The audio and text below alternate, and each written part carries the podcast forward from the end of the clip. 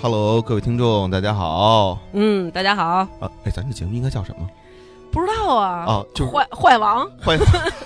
这期节目是在一个非常特殊的地方，是这个录的啊。嗯。然后可能在我们不远处，应该就有一个太平间之类的。对，不远处大约一百米。一百米左右有一个太平间，我们就就是说，因为这个聊的什么呢？聊的生命啊，生命，聊的生命，所以我们就选择一个就是离生命呃的诞生和这个结束都比较近的一个地方，于是选择了在一个医院的停车场上，然后 看着远方的这个婴儿房和太平间，没错，我们来聊聊人的这个一生。是，哎，为什么要聊这个人的一生呢？嗯，呃，原因特别特别简单，就是因为我。前前年吧，前年是一七年啊，前年一七年年底的时候呢，突然有人给我发了一个微信，说我是这个 Penguin，就是那企鹅出版社的啊，说我们拿到了一本书的版权，但这本书呢，我们呃找了一些 翻译家试了试，发现这个翻译家们都翻译不了，然后说给我翻译，我说那你这不是扯淡的吗？我说这翻译家都翻译不了，我这英语都不会的主，你找我翻译，那不是扯扯扯扯扯呢吗？然后后来。哎呦，不好意思啊，声音有点大，因为你知道现在就是呃，扯一句别的啊，因为现在我们是在一个车里录，然后当时因为音乐的这个版权的这个这个这个问题吧，然后现在不好规避，所以呢，我们很多节目我们现在都不放背景音乐了，就怕就怕给下架。你要检测出一首有不是那什么的，就给你下就给你下了。哦，所以但是我们现在听的是谁？听的是巴赫，巴赫已经死了好多百年了，对，所以的他是绝后了吗？呃，应该家族没绝后，但是听说是说，某个人的这个著作权呀，他只有五十年，就就是针对咱们这边啊，所以首先巴赫不可能过来告我，是。对吧？嗯，而且呢，咱们说版权的角度来讲呢，咱们虽然听的是巴赫，但是呢，一般情况那个软件检测检查不出来这到底是谁的。版本哦，你知道吧？对对，对，古典音乐特别特别不好检测，所以呢，咱们就是放古典音乐当做背景音乐，安全保险啊，是不赔钱。咱们生活太不容易了。对啊，接着说你那个对，接着说那翻译的事儿。翻译的事儿是这样，呃，当时呃就说说这个书让我翻译，我说我也不太会英语，他说他说你，但是你你你你中文比较俏皮。啊啊！主要看是中文俏皮，他们还挺会措辞的。对对对对对，然后就跟我说：“我说那这书写的就是大概是什么呢？”他说：“是人呐这一生的一个故事，但是他不是按照我们常规的说啊，孩子出生，然后就是男女交配，然后呢这个就是是精子受精卵，不不是按照说今天医院的这个科学体系或者医学体系去聊的，而是按照一个呃。”你说他胡说八道是可以的啊，但是这书里头有很多很多内容，我在翻的时候，我一开始也觉得我操，这大哥怎么胡说八道？比如说，咱们举个例子，双胞胎，嗯啊，说双胞胎呀，这书里是这么描写的啊。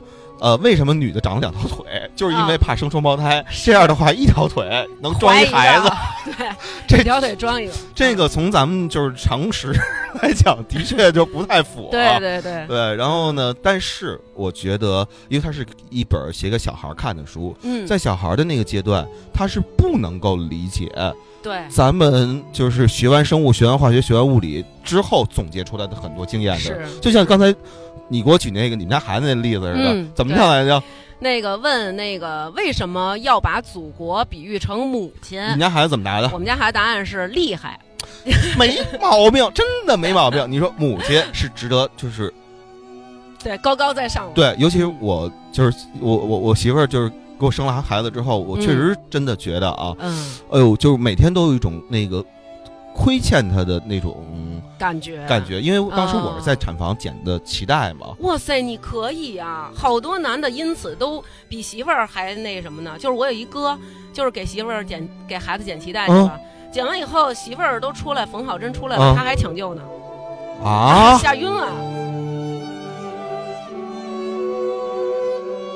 这书啊，首先我我是翻译了两遍，嗯，第一遍呢是按照我觉得我要把这事儿给人讲清楚的这么一套语言，嗯，首先说这书叫什么来着？叫《怪诞人生小史》。对，为什么他能记住我记不住啊？因为这书啊原名不叫这个，叫《Stories Stories of Life》。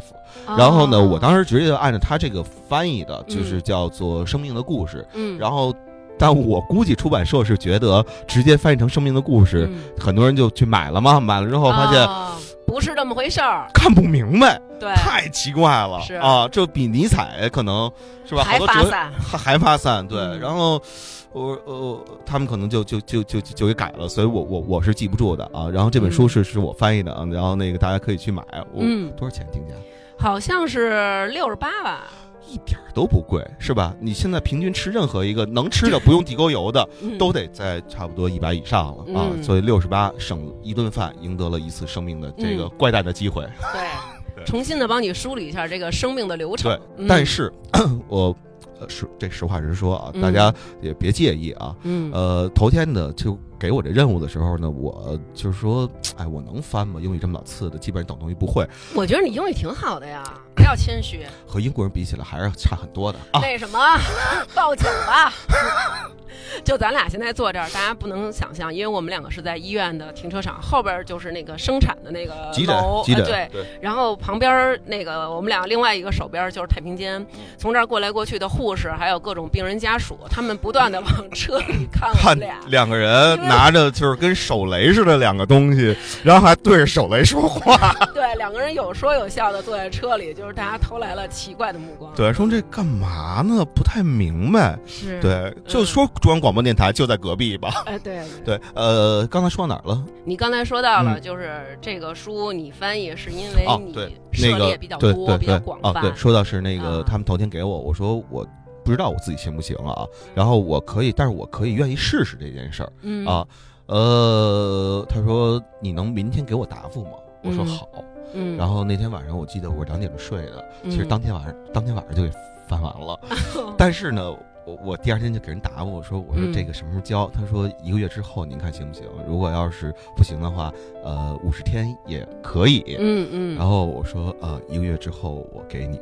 嗯。然后我就给他发了一个定时邮件。啊啊，就是定在一个月之后。哎，你真，王硕，你这么多年，我跟你说，你能不能？就丝毫没有改变，就是都当爹了，就一点也没有改变自己这种胡逼的状态。然后这对嘛？你不能让人觉得这东西就是很简单就完成了，就是很简单。而且呢，人家呢，就是当时人还挺好的。呃，我不知道这能不能说啊，因为普通啊，这个翻译其实没有，就是你写一本书给的钱多。然后呢，他们当时找我的一个原因呢。呃，不会是因为你便宜吧？不是，就是可能是因为他们考虑到我在那个各个领域吧，就都都都都混过，所以在社会上的可能有那么一丢丢丢丢丢的号召力，哎，差不多吧，小名气啊什么的，可能比那些就是每天都伏案于翻译的那些人更那什么一点点。明白？对，所以呢，就多给了一点点钱。你说人家本来多给了，你说我不能。是吧？告诉我明白了，当天晚上就把这活儿干完了，等于不合适。推广的费用给你揉在这个翻译的钱里了。其实说难听点，哎哎哎，你这么一说，我真的，你是不是发现自己亏了？我幡然醒悟了，哦，原来如此。这什么叫原来？根本就是如此。行吧，行吧。我先说说这本书啊，因为那天呢，王硕送给我一本，嗯嗯。然后首先呢，就是我二少奶奶特别欣赏你的这个文采，嗯。以前你自己的那本书我就看过，嗯。然后也特别喜欢，嗯。然后这本书呢，我也是当时收到的时候，我一打开这个，看见这个画册的封面啊，嗯，我就觉着。既然是画册，它怎么跟我以前看的不一样啊？嗯嗯，以前看的那些画册，更多的感觉，要不然咱就是看漫画，对吧？啊，他肯定画的也都是往美美了那种画。对，要不然就是比如说像一些大师画的画，要不然就是画的很美，要不然就画的很像。嗯。然后这本书我拿着以后一看封面，首先觉得跟这个名儿，嗯，特别贴切啊，真是非常的怪诞啊。然后呢，再看里边内容啊。就是有一种啊，这个作者，我不知道是作者就这么写的，还是经过了你的加工翻译的啊，就是一本正经的在那儿胡说八道。哎，我觉得你形容的特别特别准确，就是真的。虽然一一本正经胡说八道这个词我们经常说啊，但是就是大部分时候我都觉得那个语境不太合适。嗯，直到翻译这本书的时候，我当时看的时候，我真的觉得这大哥是一本正经的，呃，胡说八道。对，呃，我我刚刚不是跟你说，我翻译两遍，第一遍呢是我加工了一下，我把一本正经的胡说八道改成了我们人类能懂的语言。哦，你知道吧？啊，然后呢？人人说，呃，人家实际上有一个教义，嗯，对，有一个校对的那个翻译，啊啊，人家说说这大哥真的是一本正经的胡胡胡翻，然后说说这个跟很多这个原文的意思都不一样了。我说是，我说你在出版上你要考虑问题，嗯，你得给人家你让人看懂啊，你要按照原来那个作者那么翻，这书根本不可能看懂，是。对，然后所以我说我一定要把那一层的意思给翻译过来，嗯，然后。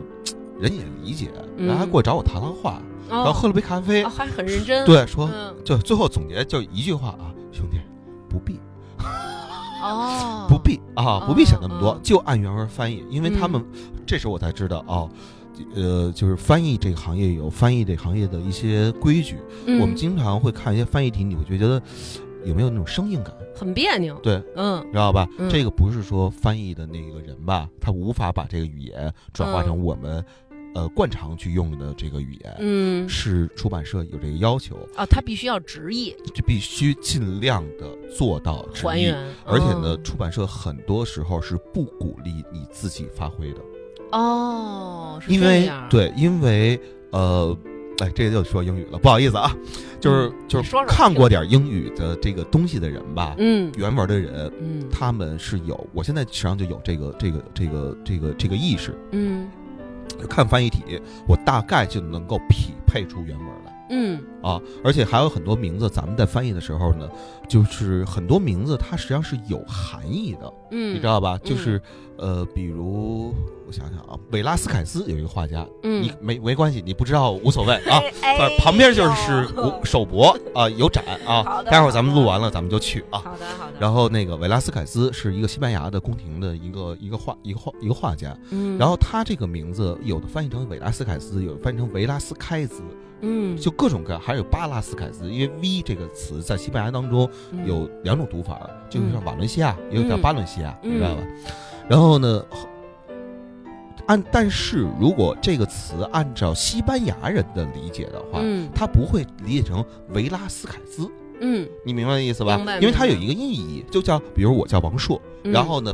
别人在想这个名字的时候呢，可能一开始记的时候，哦，硕可能是那种大的意思，嗯，反正就是都是好词儿啊，搁我身上不太合适，就是这那那意思啊，形成一种反差嘛，对，然后就就会有这个。实际上，维拉斯凯兹叫乌鸦的儿子，哦，对，如果按照西班牙人的这个理解，或者啊，咱们举我刚刚想到一个更好的例子，就是去年第到这个巴纳不是发生过一次说歧视中国的那么一个视频嘛，然后第一个歧视的点就是说。中国的这小棍儿，它翻译的叫中国的小棍儿，然后加我们伟大的意大利的那个面条面条，对，然后人家说说你骂我们中国的筷子叫小棍儿，这我觉得应该解释一下啊，在中国的语言当中，我们看筷是一个竹一个筷，就是快捷方便的一种竹子，嗯。啊是这个意思，嗯嗯，但是你这话没法给人家那个那个那个。外国人对，就是说给他叫叫 quickly 板布，你不能这么叫，你知道吧？对，所以人家翻译的就叫 chop，就叫做 chopstick，stick 是什么意思？是木棍的意思。chop 是什么？是剁的意思。嗯，就剁，就是剁剁菜那个剁。那你把那一小木棍剁碎了，那不就是小棍儿吗？嗯，就没有任何毛病。对，是按照人家的这个这个这个理解，这里书里头也存在大量的这种。这种这种问题，然后幸亏啊，我是听过点嘻哈，然后看过点看过一些跟美食什么的相关的一些书，对，然后所以做这方面对，所以呢，在这里头，比如一上来，第一个最胡说八道的就是什么呢？就是说地球是哪打哪来的，是对吧？嗯，地球打哪来的呢？就是有一个长得怪了吧唧的人，弄了一摊了一个就是那种那种。就是蛋仔煎吧，就是那个，就是那个鸡蛋的那个，就鸡蛋仔，对对，鸡蛋仔，对对。然后呢，叭把那锅一掀开，其中有一球叫地球，对，是，对。这个说法是什么意思呢？就是说我们的地球今天说怎么来的，实际上科学上，呃，现在没有论断。我而且我坚信，在未来。可能也没法做出一个对很明确的明确的这个这个这个论断。对。对，然后呢，所以呢，我们一定要告诉孩子一种方式，说这东西大概是怎么来的。这个不一定是符合科学，而且科学不是真的，科学是一种我们知道一种一种信仰，或者说一批人所信的一个理论基础的故事。嗯，但是啊，在有那个量子物理之前，嗯，科学大部分都算错了。为什么啊？因为那个叫赫拉克里特吧，好像有一个就是过去的哲学家说一句著名的话，这句话你肯定听说过，叫“人无法同一次踏入一条河流”吧？就是说你往水里踏的时候，它水实际上是在变的，是在流动的。在算物理的时候也有这问题，有一个叫时间，有一个叫速度。没错，就是当我们去算时间的时候会忽略速度，当我们去算速度的时候会忽略时间。嗯，所以后来有了量子物理之后，这个问题才稍微解决了一些，但。但是也没有解决透彻，所以今天我们为什么会有一些，呃，打个比方，这这桥盖完了塌了啊，这飞机飞完了失事了，嗯，就是为什么会有？因为有一些科学造成的事故，就是因为在。在最初这个计算的时候，是要实际上是有是有误差的，对，所以每个人在去给孩子们解释这个世界的时候，嗯，我们都不会用一种大人的思维去解释世界。比如孩子会问我们，呃，就是我我从哪儿来，对吧？啊，对。呃，小时候我们家人反正就是说，我当时真的一认为我是国家发的，我就我妈也没跟我说过 垃圾桶什么的那些那些那些话，你知道吗？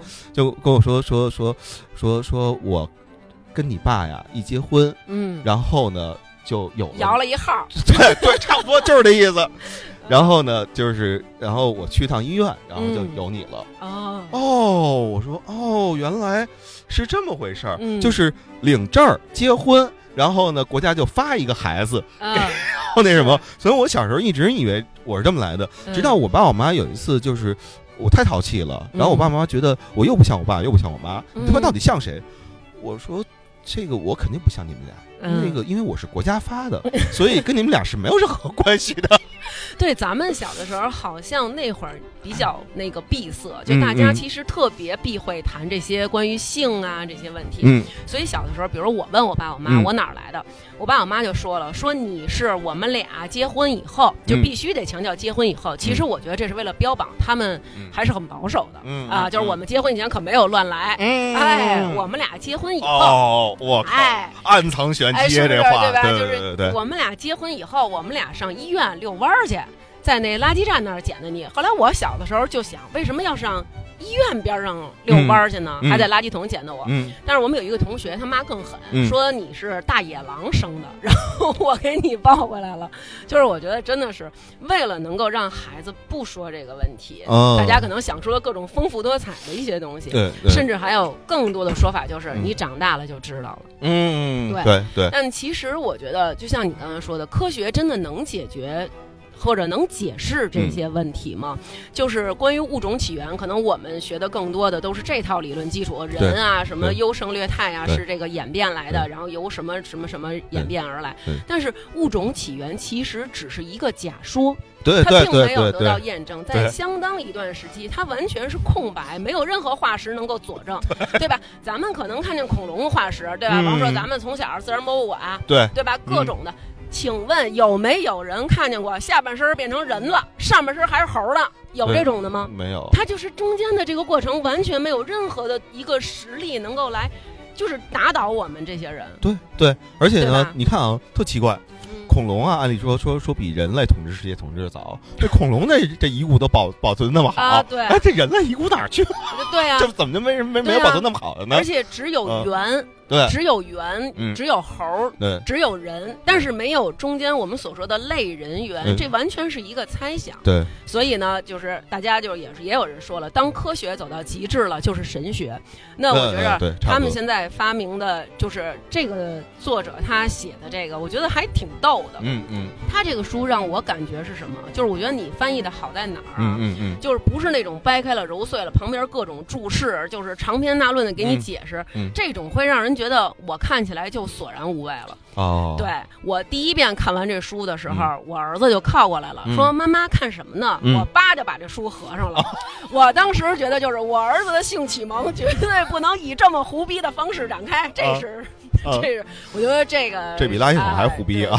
后来，然后我呢，就是得再看一遍，因为我觉得中间可能有好多特特别古怪的地方，我想再琢磨琢磨。于是我就又看了一遍。当看到其中有一页，就说就是刚刚你说那个人，女人为什么要长两条腿？因为她要怀 双胞胎的可能性。对，她怀孕的时候呢，是把小孩怀在自己的脚踝位置。嗯。后来我儿子就问说：“妈妈，为什么这个怀孕是怀在脚踝？嗯，不是怀的那个肚子那儿吗？”嗯嗯。然后我说：“因为怀孕的时候，妈妈的腿会肿啊什么的，所以就是小朋友就是人家就这么写了。”嗯。后来我儿子就说：“那也可以怀在脚踝呀。”嗯。也可以怀在脑子里，然后说有一个那个希腊的有一个神，他的孩子就是怀在，就是宙斯，雅典娜就是从宙斯脑子里面生出来的。对对对。然后当时我就立马就用我这九年义务教育强大的科学理论，然后我说不可能，男的怎么可能生出女的来啊？怎么可能生小孩？怎么可能从脑子里生小孩？啊，这都是假的。但是我忽然就觉得，我为什么要这样？我为什么要扼杀这个人的想象力？这个其实，在咱们现在这个年代，我觉得创造力这种东西是很难的。为什么我们国家很多真的自己创造出来、自己设计出来的那种特别奇怪的东西，可能我们加工业、我们代工业，或者说我们的一些其他的产业都很发达。嗯。但是你看，比如说北欧，他们的创造力特别丰富。对。而但是他们很多作品，可能我们都理解不了。呃，我觉得北欧这事儿吧，还有一个原因啊。嗯。哦。太有闲工夫了。就是。你看啊，北欧也好，东北也好，都是非常有创造力的地方。东北创造是小品啊，呃，那个科尼拉乌是吧？那个那个乡村爱情。然后呢，那个北欧呢，创造出来就是一些设计，是就是你看不同的地域呀，和和它就是都是因为冷嘛，不愿意出门，所以在家憋东西。嗯。然后东北人话痨，嗯啊，然后爱说话，那就创造出来就是些曲艺，没错，这些东西。那那个。这个，呃，北欧我也去过啊，那边人确实是比较的沉默，主要是他们没法像咱们东北的这个地方，咱们可能聚集的比较人口比较密集，对对，对我能找你聊天去，对，他们这儿要是想聊天呢，走太远了啊，而不光走太远，还有一个问题，就是瑞典实际上是一个小岛，一个小岛，一个小岛啊，对对，对吧？它中间有桥，我相信过去啊。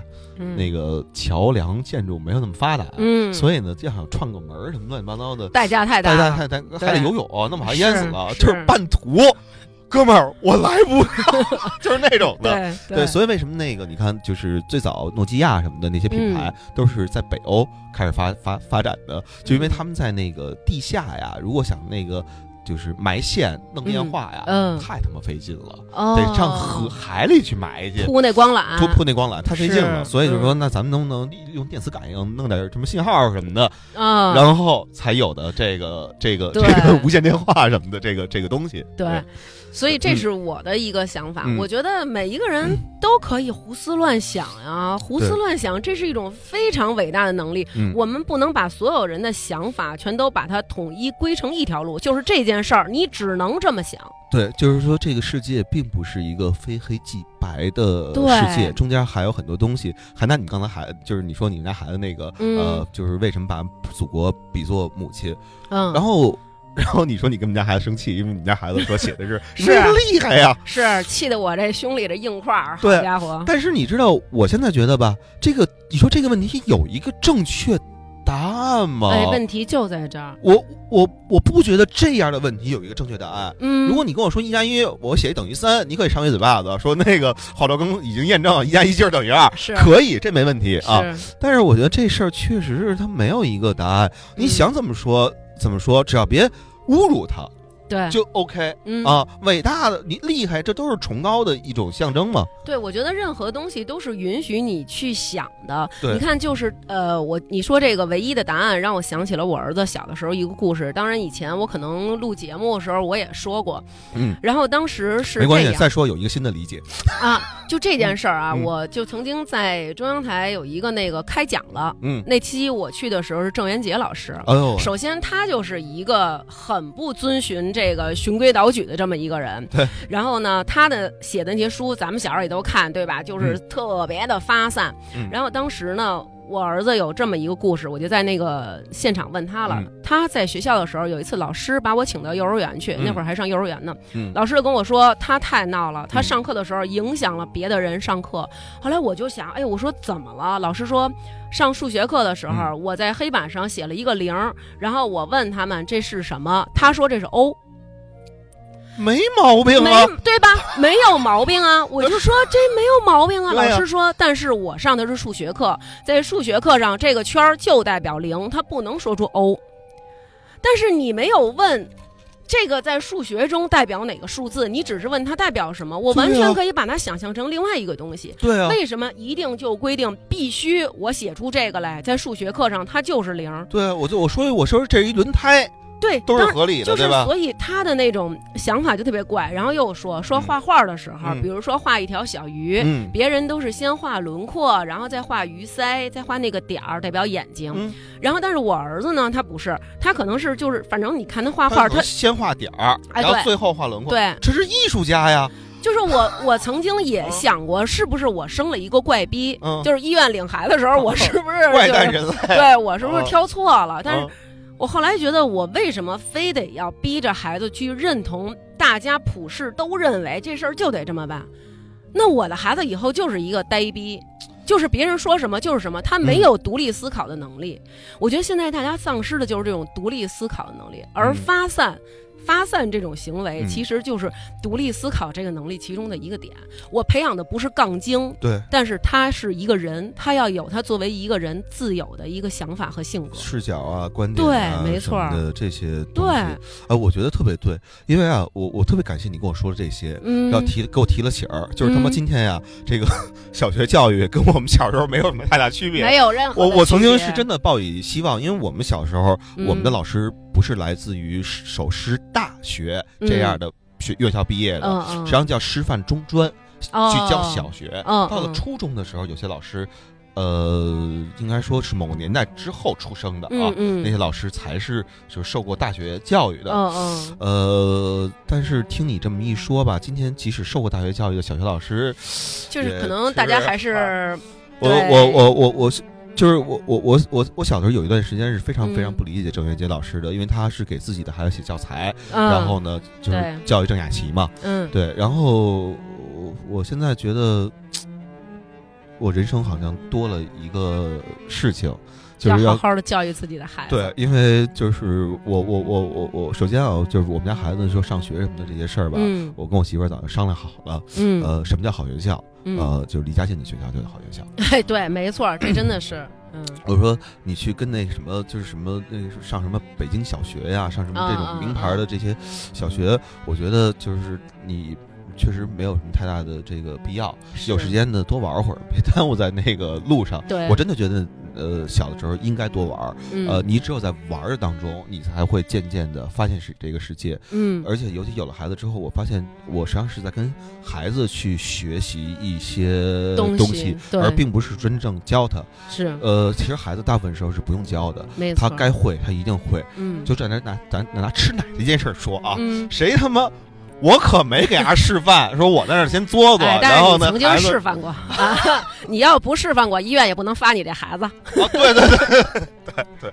然后，因为我我媳妇下奶的时候呢，就是当时就是下的没有那么那么轻松，痛，对，没有那么轻松。嗯。然后呢，孩子一开始作的时候呢，就是等于生出来几个小时就得嘬奶嘛。对对对。然后我还跟大夫说呢，我说要不然我给帮着给给给给嘬出来，我我会嘬呀，我他妈太作了我。然后那个大夫说说也倒是有这样的家家长，嗯哦，但是后半句话没说，你知道特别意味深长。我说哦，我可能说错话了。嗯，然后后来就就就是哎，你不教他，他第二天他就会了。当时啊，就是这个医院，我就在这儿生的孩子。这个医院是完全贯彻母乳喂养的这么一个医院的一个试点儿。然后医生就跟我说说。必须要让小孩自己去做，只有他在做的过程当中，才能锻炼他这个嘴里的这个肌肉。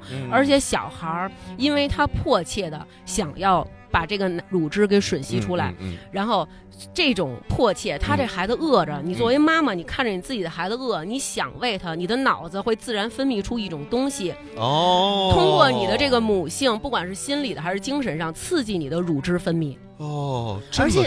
真非常深奥的，人体是非常深奥的，而且小孩儿他嘬的过程当中，他的这个嘴劲儿其实比大人要大，因为你的口腔很大，你的两腮是没有办法挤压到乳头的。小朋友的嘴小，他是完全可以挤压到，这样更帮助这个分泌。哦，怪不得。对，所以你不要老是把你的这个啊，对，其实你要把这个快乐建筑在这个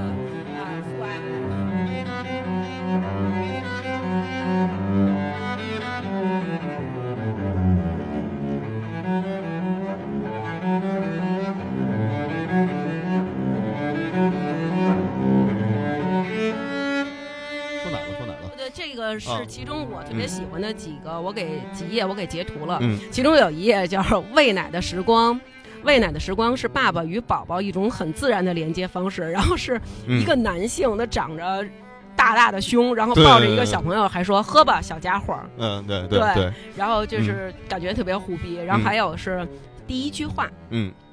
然后妈妈端着一个碗问那小孩说：“你能叫妈妈吗？”然后小孩说：“能吧。” 而且非常胡逼的是，婴儿八天大的时候就会说第一句话了。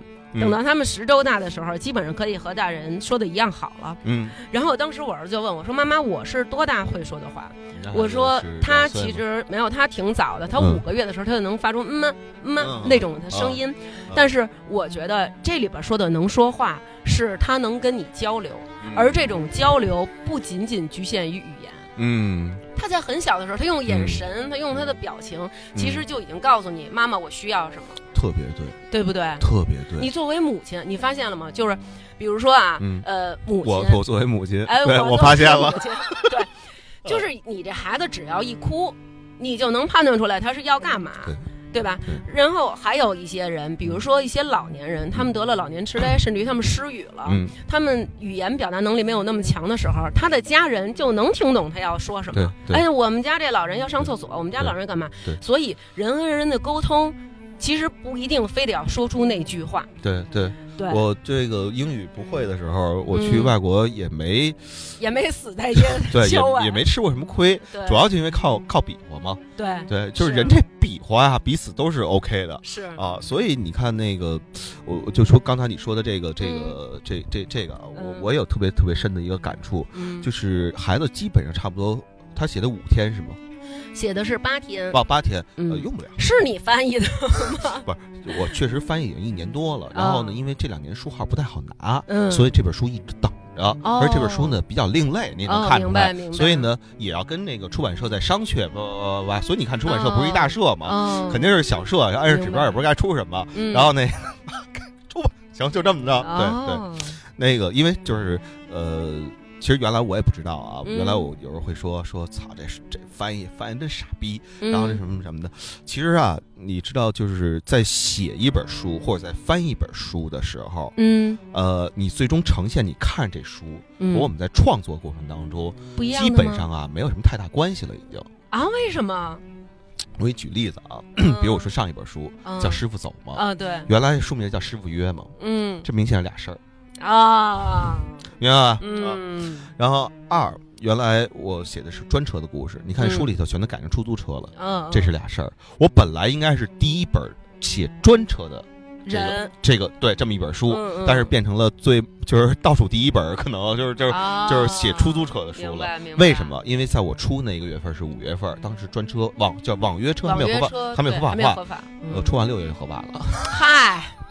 对，然后包括你再去，就是首先啊，你这个书叫做交稿之后呢，编辑先要审一遍。嗯，编辑审了一遍，审的是什么？嗯，人家是要审教，主要是教的这个部分，就是说你能不能通过，能不能拿着版号，能不能通过审查？哦，这个是这个书能不能出版的一个重要的标准。重要的标准，对这个标准肯定不在我。因为我不了解这个体系，那肯定在出版社的编辑。所以你知道，在呃，我出的这个书和和接下来要出的一本啊，就讲音乐的，嗯，还有之前出那本的时候，嗯，他们出版社的人在给修改意见的时候，嗯，我几乎是不看的，因为你看了，你就会想要正吧，对，想要说这不能这么写，这不能这么写，对对对。呃，但是我必须得说一句，人家是为了你好，是为了东西，嗯，能让大家看见，对，能出，最起码你能出。你从我的角，我我从我的角度来讲，我能拿着版税吧，我能拿着这翻译费吧，是对吧？这是最 最现实的一个一一一个一个事情。所以这个时候我基本上你不我不挣吧，因为你挣不来挣不去只有一种可能，就是人给人弄烦了，然后说人不给你出了。哦，你知道吧？是，所以有什么事儿呢？就是跟有关单位就是好好好说，好好说，好好说，好好说。嗯，然后还有一个就是，当然我们可能会觉得这个画画的还比较 比较奇怪啊。嗯。然后其中有一个我觉得特逗，而且特别贴切啊。特别贴切。是是一个爸爸光着屁股坐在马桶上，然后呢。他是全全身都光着，赤裸，然后再看一个报纸，然后说爸爸会在马桶上度过接下来的十五年，以此躲过家庭带来的烦恼，获得一丝平静。太准了，真的是。就有时候大家会觉得，哎，我们家两居错了，你们家是三居，厕所那居就是给爸爸的。对，当有了孩子之后，爸爸就会各种的爱上厕所了。对，嗯，对，我我倒就是呃，还不至于上厕所啊，但是我的确是。呃，我们已经分床睡了，就是妈妈是跟孩子，妈妈跟别的男人睡在一起，就觉得说是跟别人的老公。我我我我媳妇儿是是是是，现在每天都跟另外一个男的睡在一起，对，然后要照顾他的起居，夜里还得给男的喂奶什么的。每次他拉屎的时候，他会拽着我到厕所指指马桶。哦。就告诉说这是我我我我已经拉了，就是就是就是那尿不湿里边就已经拉了啊！你该你该给我给我处理卫生了。哦，对对对，就是他在很小的时候，他能够懂懂一切，只是他的语言表达能力，不是说没有，是他跟你不一样。对啊，没错，咱们是因为已经受过了很多轮的这个。洗涤了，这洗涤了啊，都用了无数八四了，然后才给咱漂成这操性的。其实说难听点儿，当你我要让你用另外一种方式表达我要拉屎的时候，其实我们现在就是我要上厕所。嗯，但是当你比如说你丧失了语言了，你就自然会开发出其他的能力，你会用其他的方式去沟通。对，我不知道你听没听过那个，就说。一个电影拍的，就是那个拍的是小孩儿，他们在很小的时候，其实小孩儿的智力非常发达，他们是可以互相之间交流的，他们洞悉宇宙一切奥秘。然后当他们开始说话，他们的智力慢慢减退，就变成从零开始的一个人。所有的知识体系，所有的这些道德东西，都需要你大人给他灌输。没错，而且你刚才说的一个词儿，我觉得这个词儿就是，就。这这个这个词儿特别准确，但是它是一个特别操蛋的词，叫道德。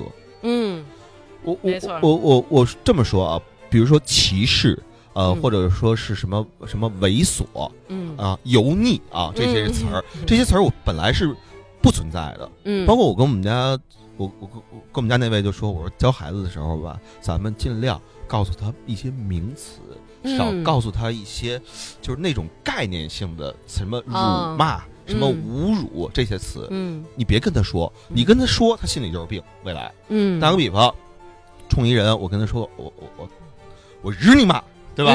对吧？那这是骂人的话，在很大部分人看来是骂人的话，但在我看来这不是骂人的话。嗯，呃，我我我我，这是想跟他建立一个亲密的关系。这个也不能这么说啊，就打个比方，我现在三十多岁，我骂一个同样三十多岁的人，嗯，呃，我我我我日你妈。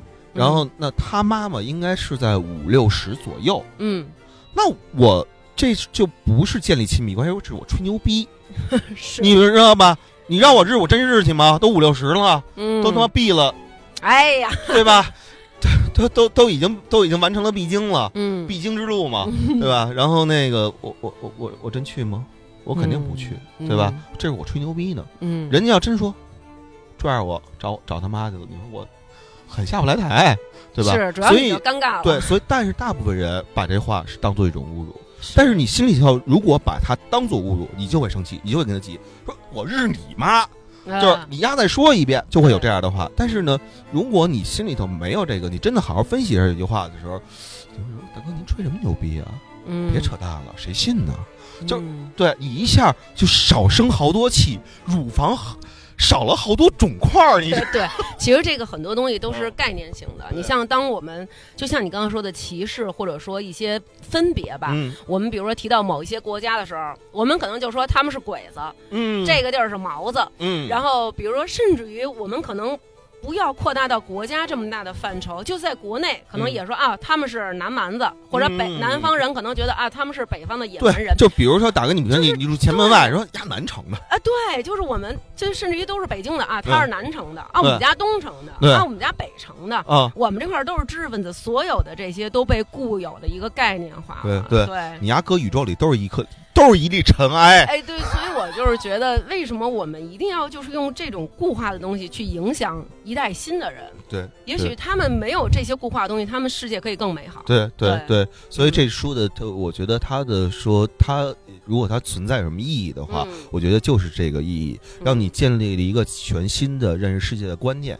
这个观念会和你未来受到教育的时候，嗯，的一些观念非常非常非常不一样。会有冲突，对，但是我这么说啊，现实已经这么残酷了，我们为什么从小去教育别人，就就告诉孩子这世界怎么来的时候，还是要用同样残酷的这个方式？我们完全可以换一种解释，用一种更加直观。就像你刚才说的，因为我不是女的，我可能体会不到说生孩子的时候、怀孕的时候腿会肿，但是你你跟我说完这个之后，我会更加的就是。明白哦，这书里当时为什么把这个说在脚踝这块儿那个会怀孕什么的，这个这个，包括我在这翻译这书的时候，那一年我正好三十二岁，然后这里边提到了一个说三十二岁的男的会变成一只小猫咪，然后呢每天就是 就依偎在这个求人家葫芦什么的，对对求人葫芦。我那年的时候，我我我当时就是这个感触极为极为的深，再加上那一年我好像。偶尔接点活儿，然后呢，也没有一个特别稳定的一个收入，嗯，对，再加上三十多了啊，就那种感觉，明白明白。对，然后就觉得而立了，自个儿怎么还没长大？就是还没立起来呢，就那种那那那种感觉，就那一年真的是最慌。而且呢，后来我那段时间我就。会跟我一些朋友出来聊聊天什么的，嗯，然后他们也会分享他们的经验，嗯，像五三会跟我分享，还有李潇什么的这些朋友都跟我分享，然后他们最后也发现都是在三十二，因为他们都比我大啊，嗯，都是在三十二岁那一年，是觉得活得特别特别慌的一年。一年，所以我我说这书说的太准了，嗯，它实际上是另另外一套世界观念，然后帮我们解释了。哦，我们人会遇到什么？包括他说，人到了四十岁还是五十岁之后，嗯，然后说每天就长生长在一个叫健身房的地方，呃，对，对，然后每天如何如何如何如何如何的，他就把人的一辈子的生命轨迹会怎么样，会怎么样，会怎么样，都写特别特别清楚。二十多岁的时候，我自己觉得我他妈也狂着呢，嗯，对，就觉得三三十多岁的人老丫的，操，就你还懂个蛋啊，就是那种感觉，你知道吗？然后，但是。当我到三十多岁的，我不说我对二十多岁的人的看法了，肯定也跟 是一样的啊，是一样的。而且我能证明这个这个事儿，确实是，就是很多东西，他们确实是常识性的东西，确实是不知道的。嗯，但是在那个年代年纪，不知道是对的。啊，对，对，我觉得你像这些年纪知道三十多岁的人所心里所想的什么，我操，好累啊，太可怕了，你活得太累了，我你太有城府了，你是不是得去城府路东考上？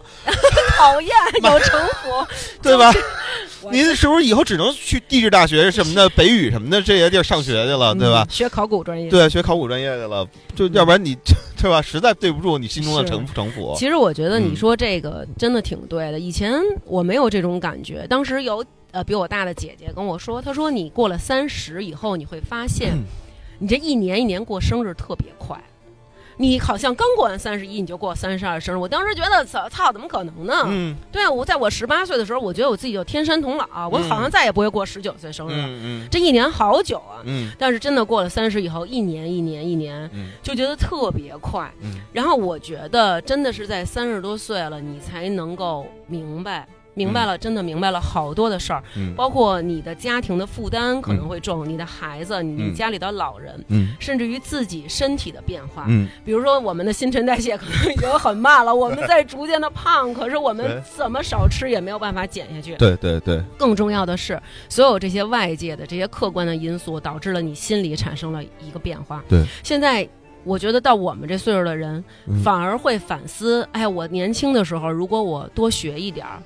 我多努力一点，也许我现在的人生会更不同。我可以为我的家人提供更好的一个生活。所有的这些外在的压力，就把你逼向了内心的一个思考。而这种痛苦，往往我们只能寻求一个想要这么一个。感觉吧，就是我又变成一个小猫咪，我变成一个小孩儿，有一个地儿能让我不去想这些，就是有人撸我，嗯，让我觉得很踏实、很放心、很自在。嗯，但是现在不论是对外还是自己对内，都是一个生活的一个巨大的压力，一个考验。对，所以可能我们就更想变成这么一个小猫咪的状态。对对对对对，我不知道等到四十多岁，我们会不会像书里写的是那样？但是从我现在看，我爸说老年人就是。鸽喂鸽子 就是你的一生，所以我觉得可能真的是吧。我觉得他这里边确实确实是我我有一个四十多岁的一哥哥，然后就不不是那个不是那亲哥啊，就是社会上那种我们叫哥哥，就那种哥哥哥哥。然后呢，他就是他说他们四十多岁的人吧，就是做他们都做销售的嘛，嗯，然后基本上就是年薪能达到百万。啊，所谓中产阶级，然后生活富足，城里有一套房，家里外郊外一套别墅，全都是过的这样的生活了。对，呃，四十四十岁的时候，发现自己特别慌，然后呢，要么就辞职，然后去搞点就是曾经。哎，文艺的就是那些东西，因为都年轻人，我觉得每个人都文艺啊。就是说，哪怕看那《流星花园》的，都是一种文艺啊。他只不过可能没法纳在文艺青年的这个今年中国 语境下文艺青年这个文艺啊。然后呢，那个还有就是，呃，有人就去跑步，嗯，啊，还一批人忙着移民。哎，还真是。对对，你就就发现这书里头，因为人家是作者是美国人啊，作者是画辛普森的那个那个人其中一位啊，然后人家可能不存在移民的这个这个问题，因为都往人那儿移嘛，对。然后嗯，人家本身也文艺环境也挺好的，所以呢。这上上班自己搞点什么这个业余爱好什么的也挺方便的，所以你看人家只写了一个就是说锻炼健身的这个问题，就突然有一天意识到啊生命啊什么的。然后还有一个我觉得特逗的啊，就是说这个当你成长到了上，比如说你要上学上大学了，像国外可能上大学就代表离开家了，然后我们这边可能是你要结婚了要成家了，然后说终于到了离家的时刻，独自闯荡自己的生活，无论你终于何处。始于何方？家的一部分总会放在心上。就这段其实还挺温暖的。但是你看这个画这个小孩说再见妈妈，再见爸爸。然后妈妈说的是只要挥挥手，微微笑就好，他马上就走了。然后爸爸是说地狱里见，而且爸爸和妈妈都光着屁股。就是，嗯，其实真的是这样，你知道，就每当孩子开学的时候，我就是那种太好了，太好了，他上学了，有人白天帮我看孩子了，好开心，好开心。但是还得嘴上嘱咐，哎呀，妈妈会想你的，什么？其实想着太好了，赶紧走了，赶紧进校门吧，我马上就要开始新生活了。对，然后就是爸妈就没穿衣服，就是那个说，我操，终于你丫不在家了，我们终于。二十年没有过性生活了，终于可以过过性生活了。我可以回到屋里睡觉了。对对对，所以其实我觉得这个书，它很多地方写的还真是挺逗的。然后其中还有一段写到青春期，然后说看起来，哎，真的就是。我一直看的时候，我就觉得胡逼的太胡逼了，这太胡逼了。嗯。但是看到青春期的时候，我还很认真的在看，因为我儿子要青春期了嘛。嗯。然后说，呃，看起来时髦是青少年时期的重要组成部分。嗯。如果你看起来不时髦，那么你看起来就会像个白痴。嗯。如果你看起来像个白痴，你的手机就不会接到任何的信息。直白吗？太直白了。太直白了，真的就是这样。我们上学的时候，我们现在看小的时候觉得哇，好缺呀。我们打扮成 H O T，我们。打扮的特别怪异，头发帘挡眼睛，然后穿肥大的裤子，现在看起来好土啊！但是在当时，如果你不这样的话，就可能你不会是班里边，你你都不好意思上课去，你知道吗？对，就是你不会是班里边那种比较 fashion 的那种，就不会有人觉得哎，跟你在一起好酷啊！然后我要就是跟你。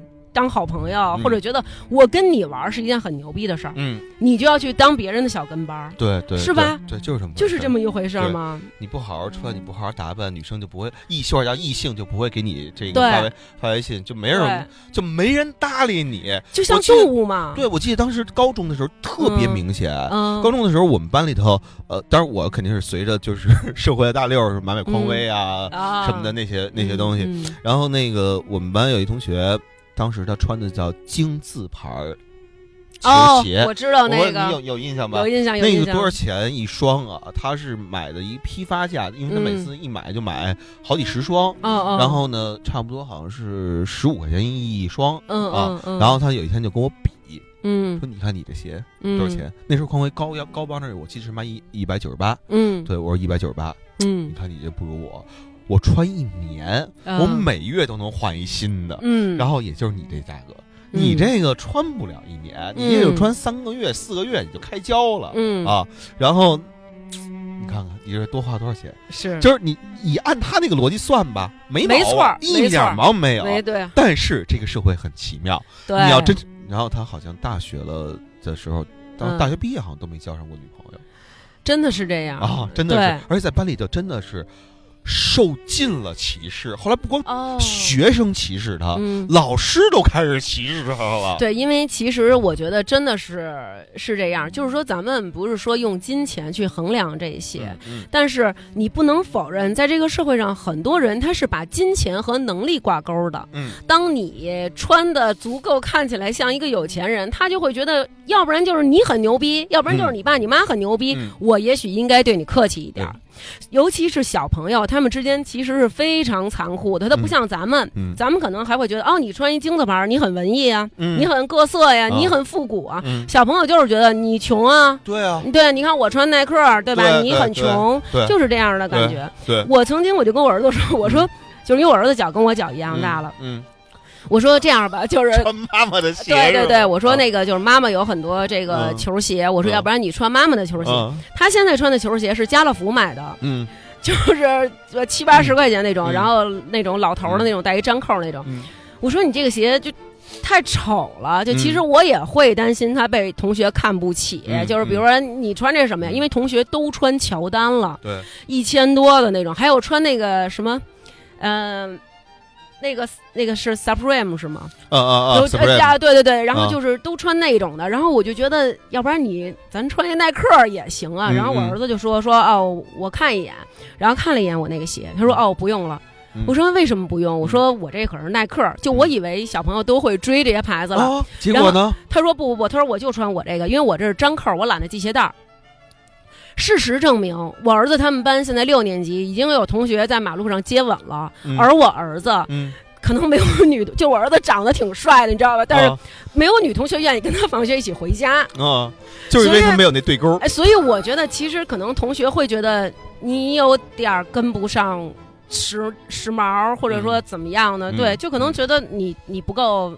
不够衬头啊什么的那种感觉，而且呢，你你会发现就是在学校的这个群体当中吧，呃，年龄层是不一样的。有一批人呢叫老师，他年龄肯定跟你不一样的。是，但是当你跟老师干了同样的事儿的时候，别人会觉得老师这是酷的，你丫这是缺的。嗯。呃，我举一个例子，就是原来我们有一个美术老师，然后呢。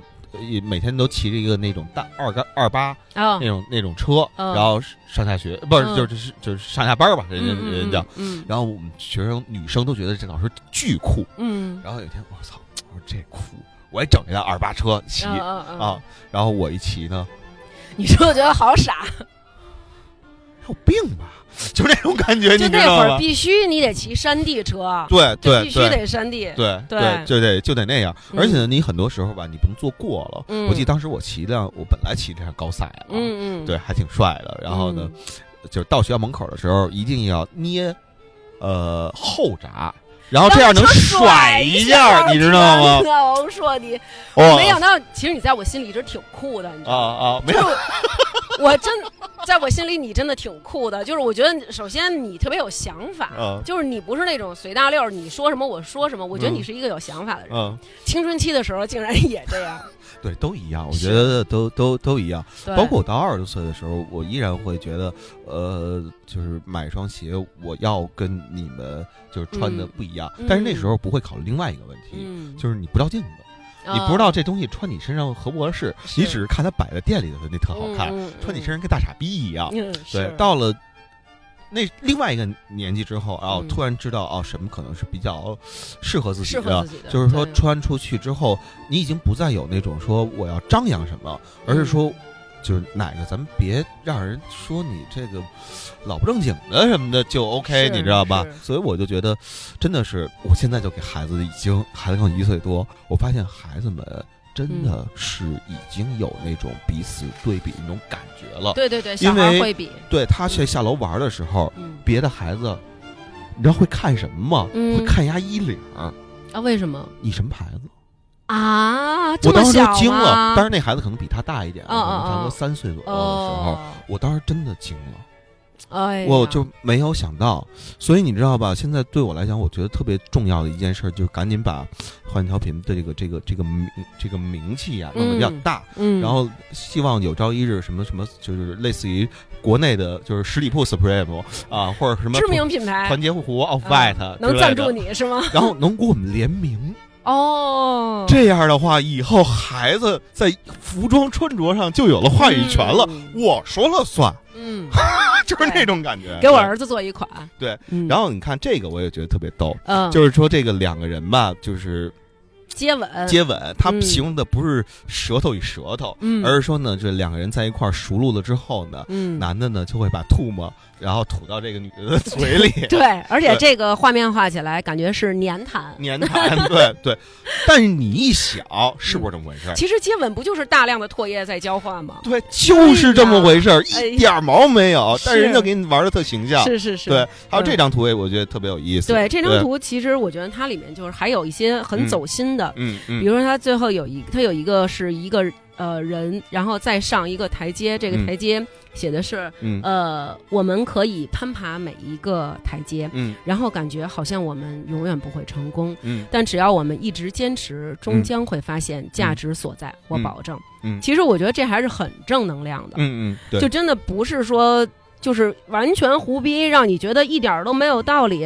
对吧？所以我觉得这个其实真的还是很有道理的。我我我去年哎呃今年年初的时候，就高晓松那个小岛吧，他们刚开的时候，我也不知道就就怎么选上我了，然后让我去去做了一个那个就是给年轻人的那个分享。分享。嗯，呃，就是在我是最后一个啊，在我前面的我就不说是谁了啊，也有咱们共同认识的哦。啊那些朋友们。那但是不重要，你是大咒啊，不不不不不能这么说，不能这么说，不能这么说。对，然后呢，我粉丝肯定是最少的，但我。我相信我，我口活应该是最好的，你知道吗？那我就不太清楚了。就是说，主要你没有邀请我去。对，就是就是那什么的，就是然后对表达，就是然后我讲的就是什么呢？我说你们不要。每天觉得呃有一个目标，然后呢，我今天操，我怎么还不成功啊？我怎么还不成功啊？而我说你们也不要把努力这个词经常放在嘴边，或者说坚持放在嘴边。我说人生不要坚持，呃，什么东西是需要坚持的？就这事儿一看就快没戏了。嗯我依然坚持。你看，就经常啊，就做音乐的朋友，嗯嗯，坚持十年做音乐依然很穷。嗯，是 对，就是这种的啊。说努力如何如何，我说这个世界上大部分东西，如果你要没兴趣，你才会提到我要努力干什么。哎，对。如果你要有兴趣，你他妈的深入其中的时候，你根本就不会想我要努力。我操，我玩的嗨死了，我努什么力呀！我没错，没错。我觉得就我觉得人是这样，呃，应该去去在年纪轻轻的时候，尽可能去尝试各种各样不同的东西。嗯，然后你。终会发现有一个东西是你怎么，我想我操，我拒绝他，我我不想干这件事儿，嗯，心里还是想，就跟你游戏上瘾或者网瘾，它是有瘾的，你终将会找到一件事儿，让你觉得自己自己这个事儿是有瘾的，是。对对，当然可能有的人你会发现他就是，这也是个问题啊，就是比如一个开饭馆的，突然有一天得做精油。啊，然后你说，操，你一开饭馆能做精油吗？嗯，但我这么说啊，在今天我们的社会的沟通的整个的这个节奏下面，嗯，一个人一辈子成为四五个领域的专业人士，嗯，真的早就已经不再是不可能的了，不可能，对，是非常非常可能，而且领这有几个领域可以是完全没有什么太大关系的，对对是，实际上这些东西都是你生活当中。的一些小的细节，一些一部分。我为什么说我英语不好？因为我从来没有上过英语课。我上我上初中、高中也好，小学可能上过啊，两年两年英语课。然后到初高中，我从来没有上过英语课。原初中我们老师是延安人哦，我当时已经见过，就是外国人说英语是什么样子。呃，我觉得那个英语我。敢学，不敢学，不敢学。对，然后我高中的时候的那个英语老师也是他，我不知道他是哪儿人。嗯，反正那时候我见过了更多的真正的英语长什么样，然后也是就不敢随便去学的。我这么多年所有的英语的单词，不会是从美剧和电影里学的吧？呃，还真不是，全都是因为我当年写阅评的时候，因为要要翻译大量大量外国资料，一个词儿一个词儿查出来的，你用。的时候才会学，没错。今天我们去教育，就我们的教育课程当中安排的百分之，我可以说啊，百分之九十的东西，要么是误读，要么是叫没用。比如我记得我小时候学过一篇课文叫《火烧云》，小时候我我记得我记得我记得，小时候我不知道萧红是谁。我不知道，我不知道啊。然后那个当时我记得老师这么讲的，说火烧云是一种非常非常浪漫的说法，然后就把火烧云描述的，就是我们这帮孩子压根儿从来没见过火烧云似的，说是一种奇观，你知道吗？嗯。呃，终于我长大了。有一天呢，我看了萧红写的《呼兰河传》，嗯，然后在那里面呢，全文是这样写的，其中有一句话：“火烧云是我们东北乡土的一种呃非常土的说法，正经洋气的说法叫晚霞。”晚霞。我说你大爷！当时你知道吗？是。对，其实我觉得你刚刚说那挺对，我觉就是这个兴趣这个东西，它是你去学习的一个最大的驱动力。嗯，只要你有兴趣，任何事儿其实都不难。对啊，就是这么一回事儿。而且我觉得，所谓我们现在说的努力，只是我们去做这件事儿的时候，你应该更用心。你努力的点在哪儿？我觉得应该在于你要去努力的发现。你自己想要的是什么？对，我觉得这才是最重要的。对，还有很多的，其实更多的，我觉得应该是，可能我天生就是吃这碗饭的，天赋也很重要。对，对吧？对，所以我觉得大家真的现在生活其实压力也挺大的。对，我觉得每个人都有天赋，嗯，就是他没找到。对啊，嗯，因为你看孩子刚生下来，为什么有一东西叫天灵盖儿，就没长，就这脑心门这块软软一块的那种。对，而且啊，咱们。就是说的玄学一点啊，呃，你觉得那地儿是吸收能量的吗？那地儿就是吸收能量的，我觉得就是吸收能量的，而且孩子。就是我不知道你现在回忆一下啊，因为我这回忆还比较近，你回忆可能有点远了。就孩子在那个天灵盖没长没长全的时候，你会不会发现他经常给你指一个随便的一个东西，明明是一白墙，上面什么东西都没有啊？对他会忽然间盯着同一个地方看，然后通常我们都会认为家里不干净。对，就是这么回事。我觉得我到现在为止觉得就是这么回事，就是你家里到现在为止，我们家孩子还会经常指着空空如也的一块地，嗯，然后叫我。就要指指那块什么都没有。嗯嗯。我操！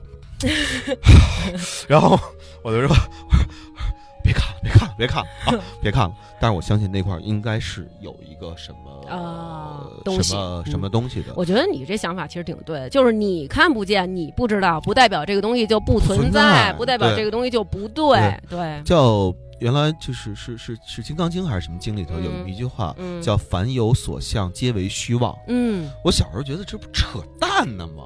啊，然后呢？然后呢？现现如今，我觉得啊，这个说法真的是没错。呃，没错。就就还回到这本书啊，这这节目时间也差不多了，再再总结一下。好，这本书当中很多东西，在你看来实际上是虚妄的，嗯啊，是假的，根本就不存在的。嗯，但是你就以为你能看到的那都是真实的吗？嗯，我觉得不见得。啊，对，你能看到的只是你能看到的。当另外一个人能看到东西，完完全全跟你不一样。所以经常的时候，我们尽量不要以自己为中心。嗯，然后呢，经常会多一些视角看那个问题的话，对，你会发现很多事儿就迎刃而解了，心中也就没有那么多的纠结。对，对。然后我我当时看的时候，我还觉得这个画画的实在是，就是感觉他画的真的好。好怪呀！这些人没有眉毛，然后这个比例啊，乱七八糟的配色，了吧唧的。对，就是配色特别怪。后来我就给我儿子看，我说他这个画的就是不太像啊。我说你就你就这么看。然后我儿子跟我说了一句特别深奥的话。我儿子说像不是评判这个画好不好的标准。我你儿子绝对是艺术家。不是，因为他就特别爱画画，然后他就说那个妈妈就是好多卖的特别好的画，就是卖的。就是卖的，他说的卖的好就是贵啊，就是卖的特别好的画都是画的不像。他说那些特别像的，其实有时候卖的也不好。说有一个什么片儿，就拍的是好多人去，就是中国好像有这么一个地方，然后他们就是一直去模仿一些国外的画家。呃，深圳大芬村。啊，对对对，就是说他们都画的很像这个画家，但是这个画家这画画的也根本就不像一个什么。但是他这画能卖钱，别人只是画的像他。对。他说这个不是画像，他说我觉得这个挺好玩的呀。嗯。然后我就觉得。可能真的是我太古板了，我已经活麻木了，所以我不能说麻木了吧，就是你已经不是一张白纸了。但是对于这张白纸来讲，他可能觉得这就是对的。对，所以一开始我看的时候，我跟你是一样的感受。然后，但是你这么一说，因为我们家孩子可能还没到那个程度啊，没没没没那么大。但你们家孩子那个年纪，呃，我我回家再好好翻翻这我我我翻译的这本书。对，听你这么聊完了之后，我发现我理解的还是有很多地方是。不到位的，对，可能我如果再做一个什么，就是那种分享会再解读的话，我觉得特别感谢跟你聊完这个，然后我觉得我会把这本书诠释的更。到位一点点，嗯，对，而且我觉得你翻译的真的挺逗的，比如说什么下馆子呀，或者什么至于吗？然后我觉得真的就是自带音效，你知道吗？我都能想出你那口气。然后，对，所以我觉得真的也特别感谢你能把这个书翻译的这么接地气，同时又这么能够有意思。因为荒诞这个事儿，你可以把它理解成一种。没劲的，因为就像我们说贫，贫可能就是一种没有意思的表表达，就是你不停的在说。但是荒诞其实它应该，我理解可能就像我们说的冷幽默或者冷笑话，但是它既然是冷的笑话或者说冷的幽默，它一定也有你能够吸取到的一些东西。对对对，或者是你从另外一个视角所看待问题的一个角度。对对，这节目就做到这儿，谢谢大伙儿。对，然后。怪诞人生，小史。小史对怪诞人生小史。就不要捡屎哦，别别捡，还没捡够吗？在家里，还真是。怪诞人生小史。嗯，呃，希望大伙儿去买。然后呢，在那个你在看的过程当中，如果如何如果有任何问题的话，都可以去微博找一个 ID 叫坏蛋王师傅啊，坏蛋王师傅，然后在底下留言什么的问我，我基本上都会回答。好。啊，作品吧，一定要对作品负责任。行，就聊到这儿。好啊，我期待下次跟你录啊。得嘞，这个见面不能以年见。哦，真是，咱都真是年见，是，这都不是季刊。嗯，对，行，就这么着啊，各位，拜拜，拜拜。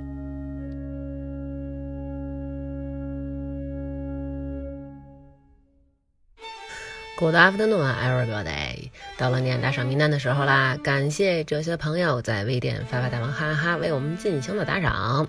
最爱彭艾迪，解决小四，豆豆大爱大王张翔宇，大王乳腺不好，少吃激素含量高的食物。董路就是大萌萌，意大利怎么这么多主食？L 爱发发，我看你还念我真名吧。特特妈晶晶，得体乐，有唱诗人刘蛋蛋，发烧的猫老师李静，董之昂。呦呦呦！哪天讲讲我们大内蒙妮妮爸爸、美人音姐姐、卢惊奇、露露的凡仔最帅气，大鹏鹏不会滑雪的摄影师不是好奶爸？Z Z Z！刚才这位听众可好久没有打响啦。朱维娜、福多多、福超多、长脚的狮子王大锤、张兵、木然、饺子、杨元、大大王义务宣传员李航航、王翔、浮云依旧、周牛拜拜、十三号的小猫 Color、末日根、林楚凡、二百零就是公鸭嗓。有小丹、Johnny、露露、林珊、芳芳、理智最理智、南哥快好熊、每日开车必听节目的小明明、艾玛饿得快，哈哈哈！ZYY 这波什么水平？赵冬雨大王是我干妈，冯成一可乖，Sako 郭清波大王哥哥死忠粉，哈哈！最爱大王小芊芊，发发大王背后的女人，艾丽亚野丝儿，张和迪。祝我乖乖生日快乐，年年十八。王小小、王子民、刘丽、丑道道和臭臭壮是同道中人。黑夜宁、sexy small monkey、咻咻咻。刘波瑞、雷田晴、小雨同学、天气晴。柴犬老七爱吃主食。地院雪糕、王胡闹、老猫、福先生、后场村首富霍富贵。我是果子啦啦。赵家鹏、Sam 是小虎。一一罗丹、大王哥哥、小野爱你、玛丽、范范、张小帆、曲东明、饼干、张天晓、陈晓。驴满地，徐明明，花卷，十二哥呀，没有抢到首单的梁宇，借情人，秋裤，王子，三爷，阿怪，听力给大王一个特殊的么么哒，S H M I L Y，永远支持大王哥哥的刘小帅，小轩轩，刘杰，天然卷面，这个是谁来着？边宇畅，王夕阳，薛彦策。其实我比大王哥哥大一岁。晶晶，大王的贴身小护士，冯成基，大大卷，爱外快跑，王超，老猫，素瑞，减肥一定成功的李文静，童强，边宇，依依，非洲旅行那期能分享歌单吗？Timmy 匆匆，刘博瑞，赵子涵，郭子峰，吕阳，大王加油，赵英雄，吴焕婷，大豆豆哟，皮皮鱼。吴俏、Rock Rose、黄谷清、乖乖，我在这里。马小师傅、好想回家的小陈、海东路万能吉老师、舒先生、杨、许若雅、梨花白层、赵殿红、施天瑶、最爱彭艾迪、大哥的小可爱、仙女大宇豆、冯凯凯，大家的名字都这么炫酷，我傻不拉几来一本名：殷秀杰、魏磊、没渣的甘蔗男、黑羽哥。以上就是为我们进行打赏的各位，非常感谢大家的打赏，么么哒。